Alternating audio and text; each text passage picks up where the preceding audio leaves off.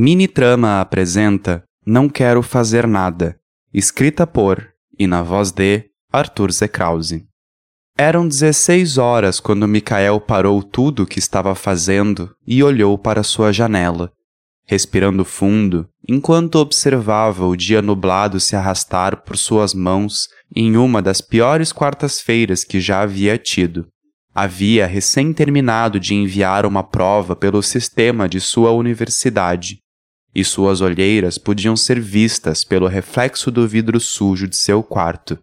Estava cansado, havia dormido mal, sonhado com pessoas que já não conversava mais e revivendo o maldito dia em que havia decidido mudar de vida. Por que havia feito aquilo? Nem ele mesmo sabia. Olhando para fora, Vendo as luzes do escritório do vizinho da frente se acender, Michael deixou sua cabeça pesar e sua testa encontrar o teclado de seu notebook como um dos piores travesseiros que já experimentara. O arquivo de sua prova ainda estava aberto, sendo preenchido pelos Bs que não pararam de serem digitados. Ele respirou fundo, não queria mais pensar em patologias e cirurgias de cabeça e pescoço mas estava cansado demais para se levantar. Suas costas doíam por estar no computador desde as oito horas da manhã. Mas, mais do que isso, além de se lembrar das imagens que teve de avaliar durante a prova, pensava constantemente nas tarefas que ainda precisava fazer: lavar a louça, aspirar o chão, passar pano no chão, trocar o pote de comida de sua cachorra borborena, tomar banho e trocar o lençol da cama. Micael fechou os olhos. Não queria fazer nenhuma daquelas atividades, mas todas eram necessárias. Agora morava sozinho, não tinha com quem dividir os afazeres e lhe restava, no mínimo, quatro horas até poder dormir.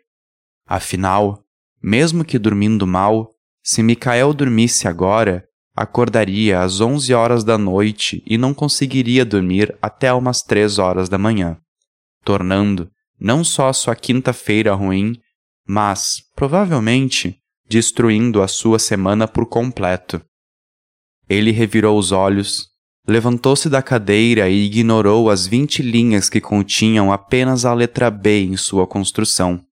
Absorto, caminhou até a cozinha onde decidiu ignorar a louça e fazer uma pipoca para comer.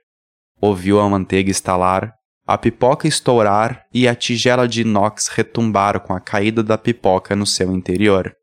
Ele sentiu o cheiro, teve vontade, provou e se arrependeu.